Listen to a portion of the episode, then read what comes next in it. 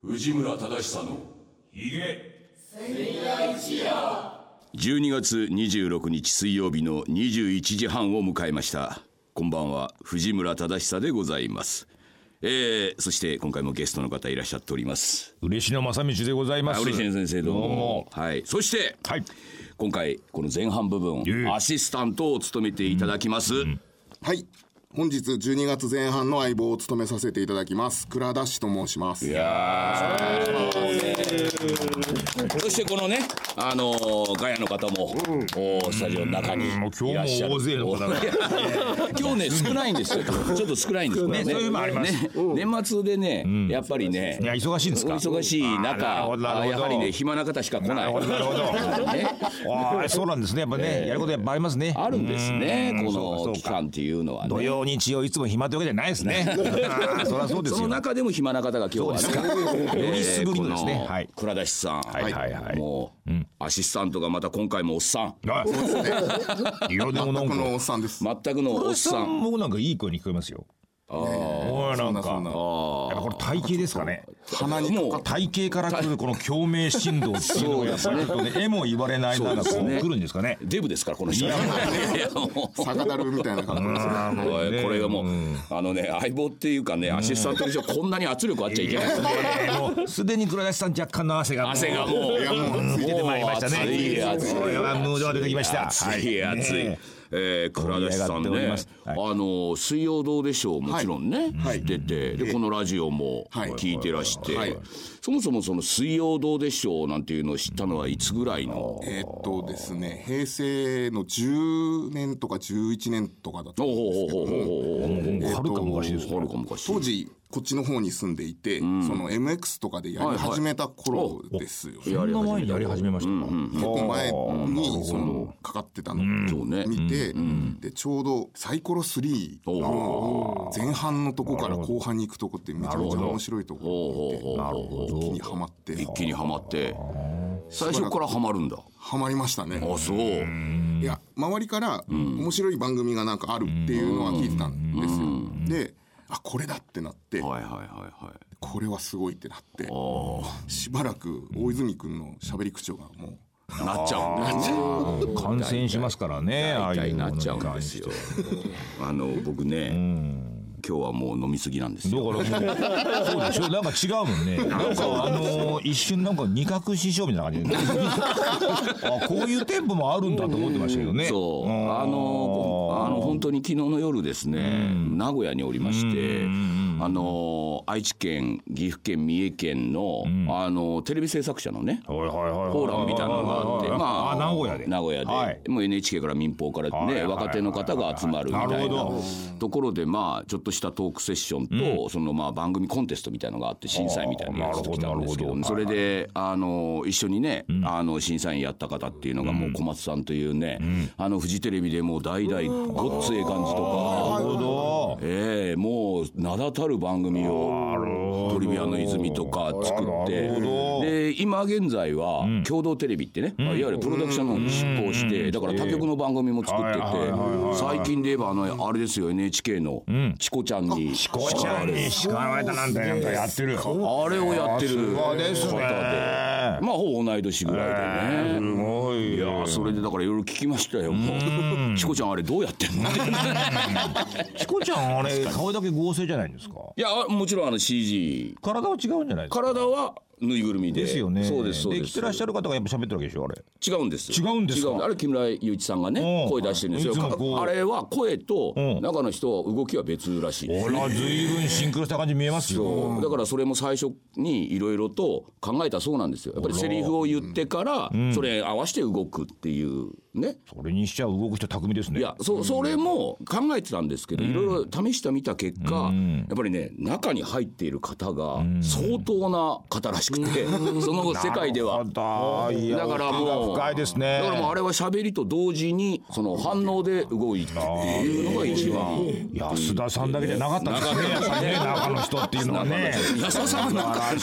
あれは中でも喋ってますよね。そうねですよね。なんていなんう。ていうことええと、先生のその今日の二日酔いのどういう脈絡があるいやそれでまあいろいろとそんなねテレビのことうんぬんかんぬん話しているうちにですねうん盛り上がっちゃった盛り上がっちゃいましてワインをしこたま飲みまして、えー昨日久々に、えーホテルで吐きましてこいたら大体いいんじゃないですかアルコールったら。まあそうなんでしょうけれども私本当にねもうダメなんですねもうねなんですかね。なんですかその。そしてダメなんですねって言った後に笑うっていう手があるんだよね。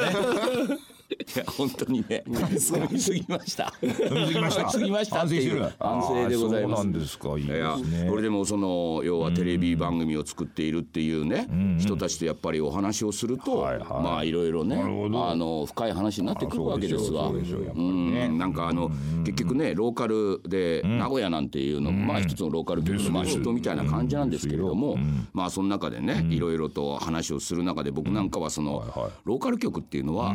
ローカル番組を作ろうとしてると。ああすでにね。うんはいはいはい。テレビ番組じゃなくてローカル番組を作ろもうとうそしてこるで変なゴール作っちゃってますからそうそねう。そうそう。だからどこ行ってもなんかローカル番組っていうのはこうねあのーその地域のはいはいはいはい情報をなんていうはいまあそれはそれでいいんですけどなんていう話をしてたらですよその小松さんっていうねやっぱ名プロデューサーですわその方が言うのはいや僕はこれからはキー局ではなくてローカル局っていうかもっと地域密着のねおものの方がきっと地上波はいいだろうっていう気があるとまあ僕からすると逆なんですよね。あ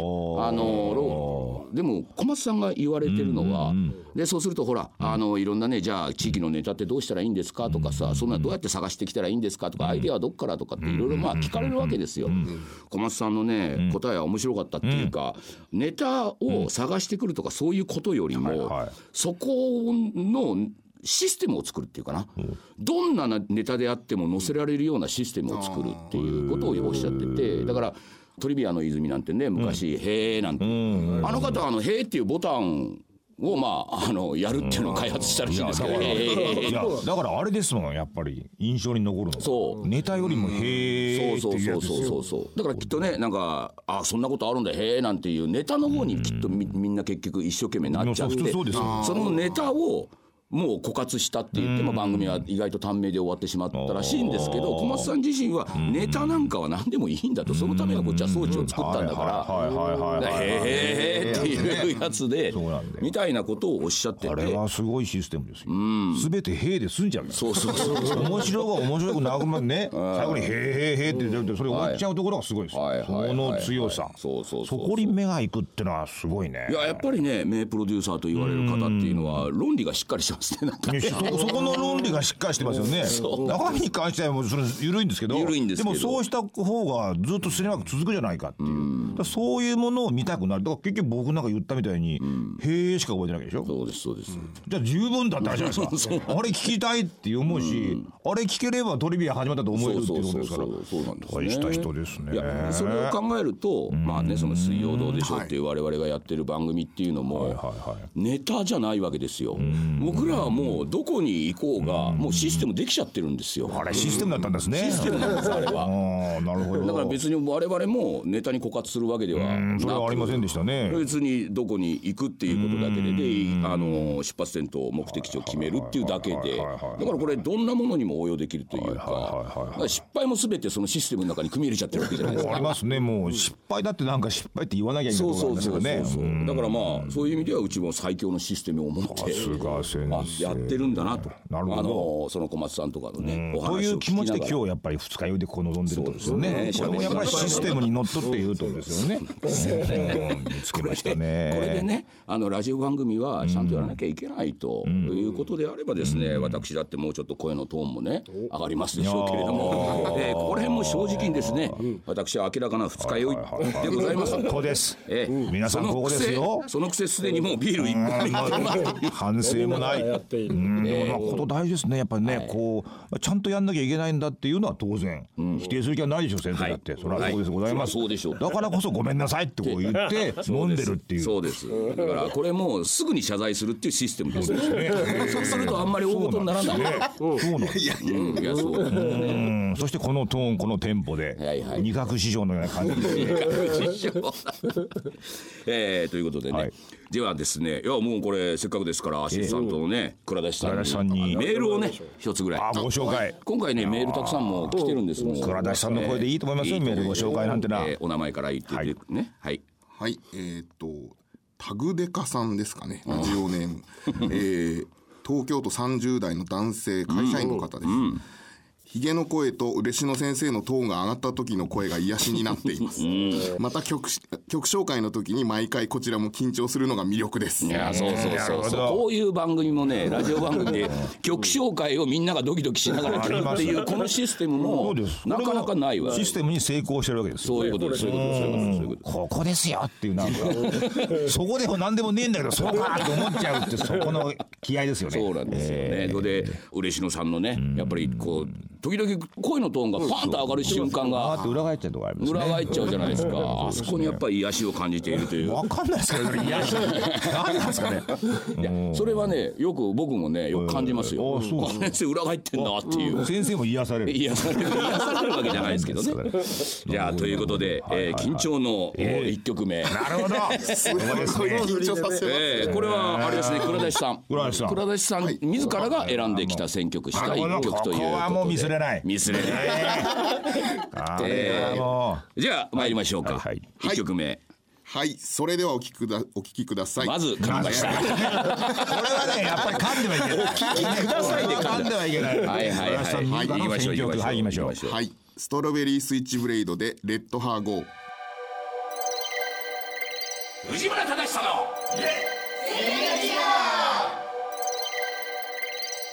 お聞きいただきましたのは、ストロベリースイッチブレイドでレッドハーゴーとこれはなかなか渋い、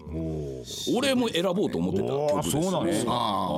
80年代の80年代の女性二人組のあ、ねそうですね。なんかゴスロリみたいな格好をしたねこれはどういうことなんでしょうねどういう歌なんでしょうねいや、全然知りません。 まあままだ曲がいいなみたいな洋楽なんかそんなもんですよ洋楽なんかそごんめなんもんごめんごめんこれ我々我々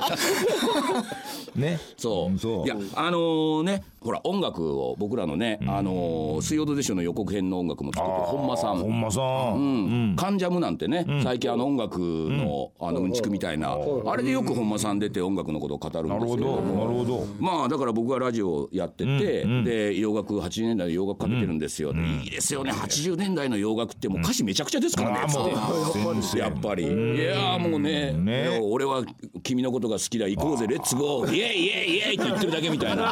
曲ばかりっていうねそれもやっぱり当時はやっぱりそれノリに乗って覚えちゃノリっに乗ってで後年何が一体歌われていたんだろうと思って読んだらなんだこれはっていう順番ですよねきっとねねいいですねただそういうノリだったわけですよねきっとねだからなんか今度いつかね本間さんに来ていただいてねそこら辺の音楽のね あのなんかうんちくなんかも語っていたなだるきほたどいななるほどあそれいいですねみたいなはいねはいありま聞しきたい聞きたいたあのそれでまたあのテレビの話なんですけどねやってくださいいや新しい話でそれいやすいませんなんかちょっといいんじゃないで本す当かにもういろんなことを喋りすぎてもうよく分かってないんですけれどもでもはいはい非常に印象に残ったのがまあ小松さんなんていうのは歴代フジテレビでもうすごい番組を作られてきた方じゃないですかその彼が言うんですよいやたまに思うんですけどみんなキー局がね全部番組を作れって言われてるのがちょっと嫌だっつってああなるほ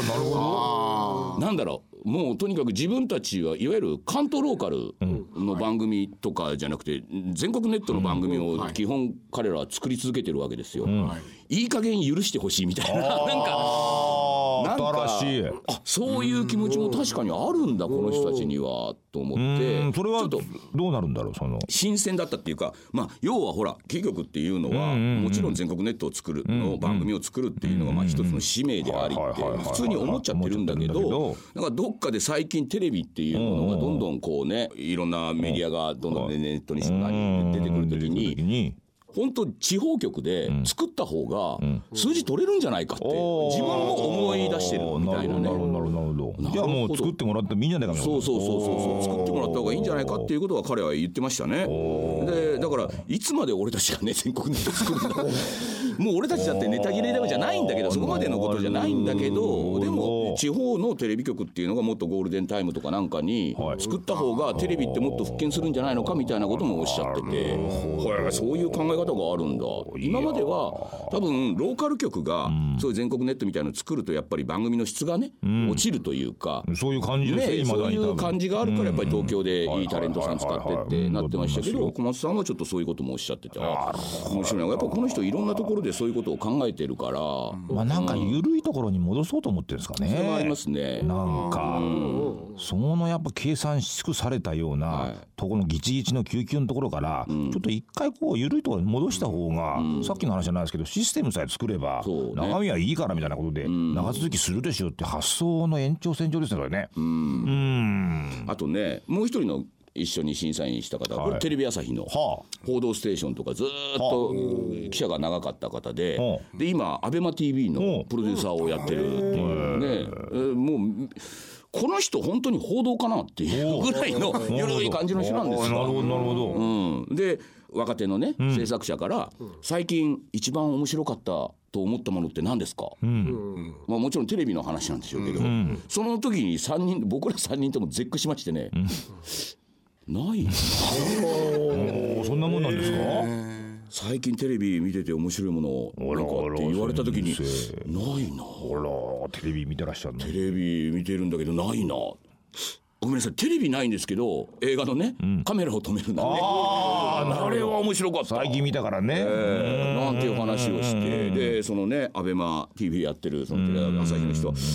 最近、うん、面白いことっていうと、うんあの顔はめ看 板に今凝ってるとかなるほありどま。すね。 あるんでね観光地でテレビじゃねえのかよ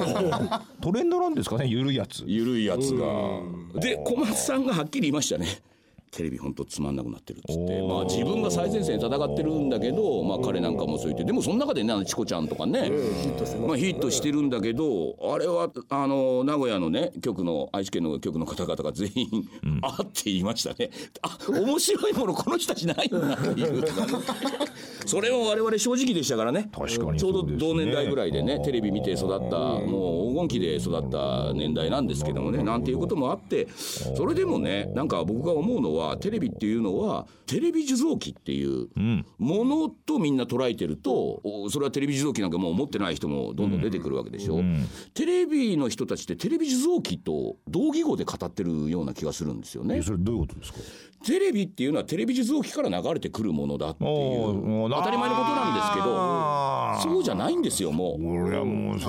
生大胆な発言じゃない、それ。いやそうだと思いますよ。テレビ受像機から来ないやつもっていうのことでしょ。それだから僕らはものを作って水曜どうでしたってそうじゃないですか、あー結局ネット上でね、配信されたものを見るとかにしても、こういうラジオなんかで僕らが喋ってるのにしても、なんかこういうものを作るということさえちゃんとやっていれば別にテレビ受像機が、から流れてくるものだけはテレビではないっていうような気がするのともう一つはあれですよね嬉野さんがよく言ってますけどテレビっていうのはあのコミュニケーションなんコはいミュニケーションの一つのツールなんだっていう考え方それも僕言いましたけれどなるももう皆さん本当目から鱗だって言ってましたけどうん俺が俺が言ったって言った。僕が考えたっていう体で話をしましたけれどもね。うん皆さんもあねのそういうことなんですからね、こうやっ本て当に聞いてほしい。我々我々ほらあの「水曜どうでしょう」っていうものをやりながら、えまあ、最初の本当ネットが始まった時に BBS なんていうのは掲示板なんかではいはい皆様とちょっとはいはいはいねやり取りしたりっていうはいはいあれがテレビっていう番組っていうものの一つの、まあ柱というかつながりのものとして僕らがやってるのは、はいはいこっちにいる人とこっちの我々とっていうのですごくコミュニケーションを取るっていうねだからあの番組について語り合うなんていうのはあれだからコミュニケーションのツールなんですよね皆さんもどうでしょうっていうものが一つあった時にいやあれ面白いよねいや私あっちの方が面白いああそれも面白いなんていうふうに会話がすごく盛り上がるじゃないですか僕らは多分「水曜どうでしょう」っていう番組はあれコミュニケーションのツールとして考えてるみたいなところがねありますね。それを考えているんだろうかとあーテレビっていうのはいつの間にか内輪だけでワイワイワイワイやって嘘が多いってみんな思っちゃった瞬間にやっぱりコミュニケーションを取ろうとしてないってお互いねうんそうですねみたいな感じがっていうこコとミもュなニんかケーションを取りたいっていうのはやっぱどっかで共感が欲しいっていうところもきっとあって、でそれはやっぱりなんで共感が欲しいかっていうと自分たちが面白いと思ってるからっていうところあるじゃないですか。これ我々は面白いと思ったけどみんなどうなんだろうっていうのがまずあるじゃないですか、うんこれが多分そのコミュニケーションの出発点に俺はあると思うんですよ。ということは自分たちが面白いって信じ込んでなけだったら、それはコミュニケーションっていうものに多分流れていかないような気がするんですよ。だからあの倉田さんもほら「水曜どうでしょう」なんかで見てて、やっぱりね人と話をしたりとか、そうですねだってなんか兄貴あそうですねね兄貴もファンなんでしょそうですねねいつの間にかファンになっていますいます兄貴兄貴あんたが兄貴みたいな感じだけどねよね。でも俺もねこのここの人に兄貴いんのか思えないわけですよ。でこれこれ不思議なもんでねね音声で表現しようないないんですけどないんですけどね。そこういうつ弟かっていうそうなんですよ。いるんだねその兄貴ってやっぱり話をあ一つのコミュニケーションのもねうツール本な当わけにじゃない全然話題がなかったのにその話だけわーっとずっと家でしてましたからねねいやそういうもんなんだよテレビっていうのは多分そこが一番大事なんだろうなっていうだからそれはあなたやっぱり人間の人間関係と同じっていうところ、テレビに限らず、あらゆる商売が、はいはいあなたと私みたいな、ここの関係にやっぱり立たないとさそれは始まっていかないっていうだけの話のそう気がしそうますそうそうよ単純なんだけどやっぱりねそうテレビ番組だけを作るみたいなふうにローカル番組作るみたいになっちゃってるとなかなかねだから研ぎ澄まされちゃっていくんですよねなんそうかですねよねじゃあちょっと倉橋さん続いて私がねリクエストしてて私が選んだ曲いってみましょうかまたええこれぐらい言えるでしょはいちょっと長いけどね多分いけるでしょ大丈夫だと思いますじゃあ倉橋さん曲紹介お願いしますはいアースウィンドアンドファイヤーでレッツクルーおうお上手に藤村忠さんはいお聞きいただいたのは「アース・ウィンド・アンド・ファイヤー」で「レッツ・グループ」これなんかはまあノリが良くてねいいですねもう俺なんか倉橋さんのお兄さんが気になってしょうがないもん今や どうなんだろうと思っちゃってもうさ兄貴がねいいんだけどねこの人に兄貴いるのかっていもっうとでかいのが出るの背は高いです 世話だからねスラッとして多る少スリム多少そんなもんなの多少スリムねどこでどう間違 ってないね弟の方がこんなに兄貴みたいになっちゃったのかって いうねねさあということでね、じゃあこちらのコーナーは行ってみましょうかコーナータイトルはいから言ってみましょうかはいこちらラジオ風に言えよラジオ風 にラジオ風に、こちらダンディ相談室このコーナーでは「水曜どうでしょう」という名番名番組を生みいえ ちゃんちゃんと言え作り続けてきた人生豊富あ人生経験豊富な藤村嬉野両ディレクターが痛快にリスナーのお悩みや相談に答えてくれるラジオ相談室形式のコーナーとなっておりますはいでは一人目のご相談ですああのメールが来てます。はいはいはいそれをじゃあはい倉田さ悩んみに。相談メール、はい。えーラジオネームのりまきさんおいさん40代女性の方ですおいおいおいもうコアファンですうちの。メインターゲット。 メインターゲットです。え藤庵皆さんこんばんは、最近自分の性格が悪くなったなぁと思います 特にストレスが溜まっているわけでもないのですがどうし たら良い人になれるのかご意見を伺いたいですよろしくお願いいたしますえいいですね。悩んでますよ人生もう多分これ以上の悩み明快な悩みはないんじゃないですか。自分の性格が最近悪くなってきてるっていうね。こういう考えをする人も悩むんですね悩むんだよね。わかるんですね性格が悪くなって悪くなってるっていうのも自覚してるんでしょうね。そして良い人になりたいと思ってるんですね特に特にねストレスがあるわけじゃないのに。ね全然最近性格悪くなってるんですけどね。理由が一つも見つからない中で悪くなっちゃっててそしてどうしたらいい人になれるかわかんねえよそんなもんそうなんですけどそうなんですけど、なんかいやなんかお悩み相談のねコーナーってねいろいろあるでしょうけど、ここまでストレートに ね、そうですよねぜひこれを解決してほしいっいていやうね。もうどうすればいいんですかこれいや僕ねぱりでもねさすがこの性格が悪くなったっていうのはじゃあつまり悪くなったっていうのはどういうことなんでしょうと悪いっていうのはどういうことなんだろうとまあついつい人にねなんか辛く当たってしまうとかイライラして悪口を言ってしまうとかなんかそういうことがまあ思い浮かぶわけじゃないですか。ということは基本的にはストレスがないにしてもその性格が悪い悪くなるというふうに見えてしまう一因というのはですよ僕はただ単にせわしくしているだけじゃないかっていう気がするんですこの人がうんおほら電車に乗るにしても、急いでいる時に前にねのろのろ歩いてたら早く行けってつい、ついなっちゃうじゃないですか。ありますありますあれがゆっくりしてれば別にあ余裕がこあっれちばが余裕があればあー別にああこの人はそねうかちょっとゆっくりしてるのかとそうかかいろいろ考えるじゃないですかありますねだからとにかく僕は性格が良くなるためには忙しくしないっていうああ明快ですね先生さすがそれ以外に僕は考えられないですね。あそれしかないでしょないうねだから、でもとはいえ忙しいっていうこともねもちろんあるわけじゃないですか。おっていうことは忙しくなると性格が悪くなっちゃうわけですからなるべくサボるというか。なるほど ねなるべくいやちゃんとやりますよ、やりますけれどもなるべくサボってさらにすぐ謝る性格悪い人謝らないでしょあー確かにね逆に謝るんですよすいませんでしたいい人でしょこ のお前が悪いんだけど本当何でしょうね性格が悪いとは思われないなんでしょうあんたが謝りですなんか笑っちゃうとか ね笑ってんななんか謝ってんなとかってなんか忙しくしない忙しくしないっていうことが一番で忙しくなったなと思ったらなるべくサボっちゃうで謝るなるこほれ全どていい人ですよ見え見たらあもうじゃあもうぴったり答えに ねえもうそれでもう今日から改善できる気がついたらいい人になっちゃったんだろうそうそうそうそうそういうことだと思います。先生最近バギってきますねそうですね。 いやいいですよ。ねえさあということでね、そろそろ三十分がいやー夢のように早かった夢のように早い時間が倉田さん。早いですね本当に早いです倉田さんなんかあれじゃない、せっかくラジオでね、これだけね声が乗っちゃってるわけですから、はいなんか言っとくことあります宣伝とかじゃなくてもいいけどどどどんなこと言っていいんですかなんかい やなんかラジオ的なラジオな的んなかフレーズでもいいから ああそういうことね そういうことね海に向かって叫ぶ的なああ叫ぶ的なあいう感じのなんか言葉を残しているんだおもんね二人と話してるところとかを残しておくといいかもあそうですね。それにまあ今回ね、あの今年最終のねそうだ放送ですから。ーあそうですねね今クリスマス終わっ年たんですねクリスマス終わってますまあいいこ感れじまあ明けの日 だいいですよあなただからいい感じで低い声でダンディにメリークリスマス終わったけど遅れたんですけど終わったけどちょっと言ってごらんなさい。メリークリスマスなんつってこれでこれで思い残すことないですよ。ラジオでメリークリスマスって言えたもん。渋い声でいいでしょう。ということでね前半戦えー倉田さんにえよかったですねーアシスタントを務めていただきましたありがとうございましありがとたうござい。ました